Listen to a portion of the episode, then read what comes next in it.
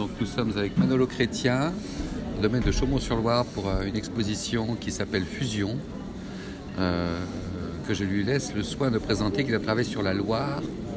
Voilà. Euh, assez graphique, j'ai trouvé, voire plus que ça. Alors, donc, ouais, ce travail, c'est en fait le fruit de beaucoup d'observations sur les fluides. En fait, je suis un tracker de fluides et de fluidité. J'aime beaucoup la fluidité dans l'espace. Et, en fait, sur les, matières, euh, la matière solide m'intéresse évidemment, la terre m'intéresse, mais sa, fluidité, elle n'est pas toujours évidente et elle, est lente surtout. Alors que les fluides comme l'eau et l'air ont une capacité à bouger euh, de façon très, très rapide, on va dire. Hein. Alors ça dépend des endroits, bien sûr, mais j'aime beaucoup l'air et l'eau. C'est mes éléments vraiment de prédilection. Et la Loire m'a toujours beaucoup attiré. Et en même temps, quand j'y suis arrivé en bord de Loire il y a, bientôt 30 ans, euh, j'avais une certaine frustration par rapport à la mer où j'ai grandi, entre la Méditerranée et la Bretagne, où en fait bah, ces éléments euh, entre le sel, le swell, l'iode, euh, les tempêtes, etc., je, je, ne les retrouvais pas sur les bords de Loire. Donc j'avais un petit peu, je trouvais qu'il y avait une certaine douceur de Loire, une certaine fadeur presque, même si c'est pas très élégant. Mais voilà, ça manquait de, houle. Euh, et, avec le temps, en fait, j'ai appris à faire des photos maritimes. Parce que, ben, évidemment, quand on habite à Blois et qu'on est passionné par la mer, on fait beaucoup de va-et-vient entre la Loire et la mer. Et euh, j'ai pris d'abord des, photos de vagues qui m'ont totalement euh, habité euh, pendant toute cette période où j'étais vraiment très littoral et j'étais en pause lente en fait, un travail hein, avec une, ouverture euh, basée sur une ouverture focale qui permet à l'eau, on fige le mouvement mais c'est comme c'était une succession de photos superposées. Et ce temps de pause sur la mer, en revenant vers la Loire, je me suis j'ai observé la Loire d'un autre œil. c'est marrant parce qu'un travail en enchaîne un autre. Et moi qui fais tous ces va-et-vient, euh, un jour, je survole la Loire comme ça depuis un pont et je me rends compte qu'en fait, il y avait comme une espèce de, de, réduction de tout ce qui se passe dans les océans finalement, comme si on réduisait tout l'espace maritime en un seul lieu. Parce qu'en fait, la, Loire, sa force, c'est qu'il y a beaucoup d'éléments fixes, comme la roche, comme les arbres, comme euh, plein de repères finalement qui sont là et qui eux restent fixes tant, bien que mal. Un arbre, il se fait un peu euh, secouer par le courant. Mais en fait, j'ai commencé à prendre des photos de la Loire comme je prenais mes photos de vagues avec cette pose lente. Et je me suis rendu compte que, évidemment, tout ce qui est fixe est immobile et donc sur la prise de vue en vitesse lente reste fixe et reste net.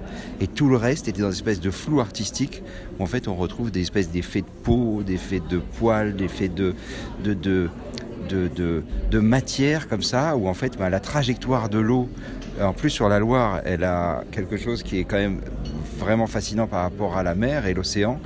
La mer, l'océan, c'est le va-et-vient, le flux. Hein. Il y a la marée montante, la marée descendante. Bon, il y a évidemment les, tempêtes qui font taper les vagues sur la roche, qui font des courants et des contre-courants.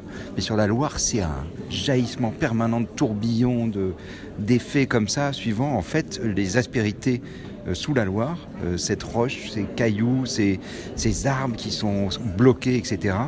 Et ça, je me suis rendu compte avec le temps que bah, la Loire me fascinait tout autant que la mer. Et finalement, bah, tous ces, tourbillons en vitesse lente m'amenaient dans un espèce de voyage où, euh, après coup, je me rendais compte que quand je regardais mes images, on, était transporté dans un autre élément, dans une autre matière que l'eau. Euh, comme je travaille beaucoup à contre-jour aussi, j'adore l'émerveillement euh, de la lumière qui vient scintiller euh, sur l'eau. Cet effet pot de sardine que j'adore en mer aussi, hein, quand le soleil est bas et qu'on regarde à contre-jour. Bah, je me suis rendu compte qu'avec cet aspect argenté souvent, on avait des espèces de, mouvements qui ressemblaient à du magma, à de la fusion euh, euh, de, lave ou des choses comme ça, où en fait on est transporté dans une autre dimension. Donc est-ce qu'on a l'impression qu'à travers cette perspective que tu viens de nous décrire, tu pénètres à, travers un, miroir finalement, qui est le miroir de la matière? Et comment s'inversent à, ce ah. moment-là les polarités uh-huh. euh, de la fluidité, de la violence, de la sens, de la nature même de l'eau, puisqu'on parle de, de, de peau d'ours ou de, Ouais, ouais. d'effets qui sont comme ça dans, dans tes, dans tes grandes compositions Ouais. où, euh, où naissent finalement tout un tas de figures et de sensations et de sensibilités Mhm. euh, qui sont euh, une espèce de métapoétique en, en quelque sorte. Bah, c'est très beau ce que vous dites parce que, en plus, moi, je suis un hypersensible à l'aspect ciel retourné qu'on a sur la matière.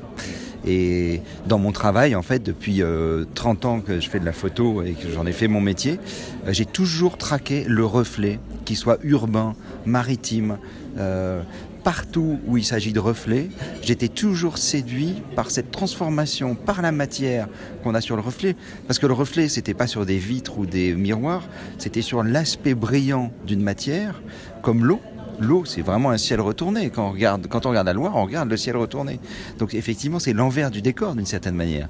C'est cette espèce de, de, de plongeon dans, dans, un, dans un matériau qui, qui, qui est animé par le ciel finalement. Et Absolument. c'est Une inversion poétique de l'élément. ouais, génial. Tout à Euh, fait. Et donc moi, ce qui m'intéressait, c'est savoir, puisqu'on voit dans ces compositions un certain, un certain nombre de, de, de figures, de fantômes à, à l'intérieur des mouvements de l'eau. Donc, est-ce qu'on n'est pas dans un miroir de la psyché carrément bah, C'est-à-dire, est-ce que euh, l'introspection dans laquelle tu t'es placé pour faire ce travail, Ouais. avec ces éléments dont tu- que tu as décrits précédemment, te permet de joindre un réseau de Ouais. sensibilité encore supérieur, donc inférieur dans la psyché, mais supérieur dans l'expression, Ouais. qui fait sens et qui fait poétique. Bah, et c'est drôle parce que, par exemple, je découvre la lecture parce que je suis un, un- un émerveillé permanent et qui m'empêche de lire tellement euh, il faudrait me mettre dans une prison et encore j'y trouverais mon, ma matière euh, euh, visuelle.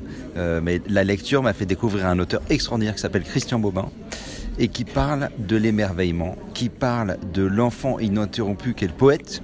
Et euh, en fait, il y a une phrase qui m'a totalement séduite quand j'ai découvert son livre. Je l'ouvre, un, de ses livres comme ça. Quelqu'un l'avait laissé sur une table euh, exprès, j'imagine, euh, sur l'île de Ré, dans une, sur, une, petite table ronde en bois. J'ouvre le, bouquin et je vois les poètes sont des enfants ininterrompus, impossibles à élever. Regardeurs de ciel, impossible à élever. Je me suis dit, purée. Moi, je regarde le ciel dans le reflet. Euh, je suis dans cette espèce d'admiration, d'émerveillement de la matière. Et il y a une telle poésie, effectivement, qui se dégage de ça. Il y a un côté. euh, c'est. euh, moi, ça me provoque des véritables ivresses, ces moments-là. Je suis ivre, je ressors de là, je marche pas droit. Les gens qui me voient faire mes photos, ils doivent se dire, lui. il est allé boire des coups et puis il s'est, acheté un appareil photo. je suis, dans l'ivresse. Et c'est peut-être ça, le fait de ce reflet d'un, monde nouveau et sur lequel on un découvre... monde à l'intérieur du monde, un monde Ah, à l'intérieur ouais, du miroir. ah, ouais, Donc il ah. faut lire Bachelard pour ça. Ouais, ah Hein, la ah puissance de, de l'imagination créatrice. Ah. C'est-à-dire celle qui anime le fondement de la, de la psyché euh, et, et occasionne une lecture euh, différente des éléments. Bachelard. Ah, il faut que je Bachelard, note ça. Il faut que je note Gaston ça. Bachelard, grand, grand, Gaston grand, Bachelard. grand, grand alchimiste. dire, entre Génial. Et moi, par exemple, Bobin, que j'ai découvert, je l'ai invité demain. Je ne sais pas s'il viendra. On a eu un échange épistolaire. Je voulais qu'il fasse la préface du livre, parce que là, j'ai un livre. Ah oui, j'imagine. hein, et euh, qui, qui, qui- on a amené aujourd'hui à Chaumont. Réponse de Christian Bobin, à qui j'ai fait la demande de préface du livre Fusion que je viens de sortir à l'occasion de cette exposition. Cher Manolo Chrétien, votre travail est intéressant qui demande à la lenteur et au songe de révéler du vivant ce que la vitesse lui arrache. Quand j'ai ça, excellent. je me suis dit, ok. Et ben voilà, le, truc était, le ton était donné. Et j'ai pas eu le courage de lui demander, oui, le temps, euh, si je pouvais en faire une préface justement de cette phrase. Parce qu'il m'a dit, moi j'ai pas le temps malheureusement de faire une préface. Et il me dit, en fait, vos images se passent de mots, c'est ce qu'il dit à la fin. Mais cette phrase qu'il a dite sur l'éloge de la lenteur finalement, parce que moi c'est ça aussi, c'est ce, cette observation euh, un peu irréel parce qu'on ralentit euh, ce que le, le- on montre ce que, ce que l'œil pourrait percevoir en, en- dans, dans un côté un petit peu euh, stroboscopique. C'est-à-dire comme si on clignait de l'œil et qu'on voyait la Loire euh, de façon euh, ralentie. C'est cette, cette vision ralentie de la Loire. Et bah, voilà c'est un émerveillement quoi. Là, Je- Un événement qui est dû peut-être à une forme de dédoublement en fait. ouais. C'est-à-dire, est-ce qu'on n'a pas accès à travers ce, ce pépiment de la Loire, ces jeux de lumière, Mhm. et le fait que tu regardes d'une façon très, très concentrée, ces éléments qui se créent dans une lenteur, Ouais. est-ce qu'on n'a pas l'impression finalement euh, d'échapper euh, à la chronologie, c'est-à-dire au temps chronos, pour Ouais. arriver dans un autre temps Ouais. qui sera un temps plus intérieur, plus intime, avec sa propre dynamique, sa propre lenteur effectivement.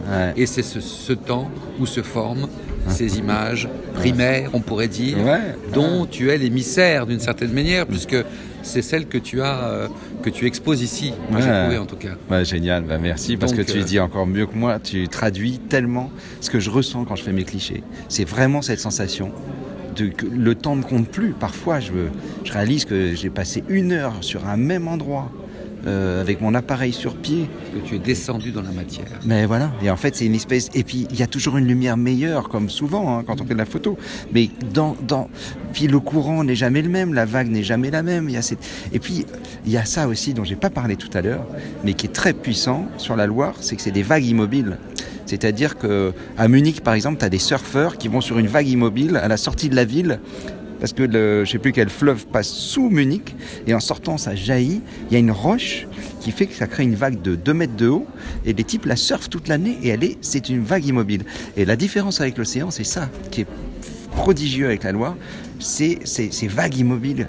Donc en fait, tu as un mouvement, tu as des fluides qui vont jusqu'à l'estuaire, mais sur place, il y a cette érosion permanente de tous les éléments qui sont là et qui créent ces vagues immobiles. Donc moi, j'ai plus qu'à poser mon regard dans cette espèce de, de fenêtre. C'est comme si, ouais, c'est comme si je prenais une vague en photo, mais qu'elle restait sur place en mer. C'est le rêve. Comme si je la suivais en bateau. Merci. Voyage Merci immobile sur vague immobile. Ouais. Excellent. Bon, alors on te souhaite euh, une bonne continuation et un joli livre du coup. Bah, merci, merci beaucoup, merci.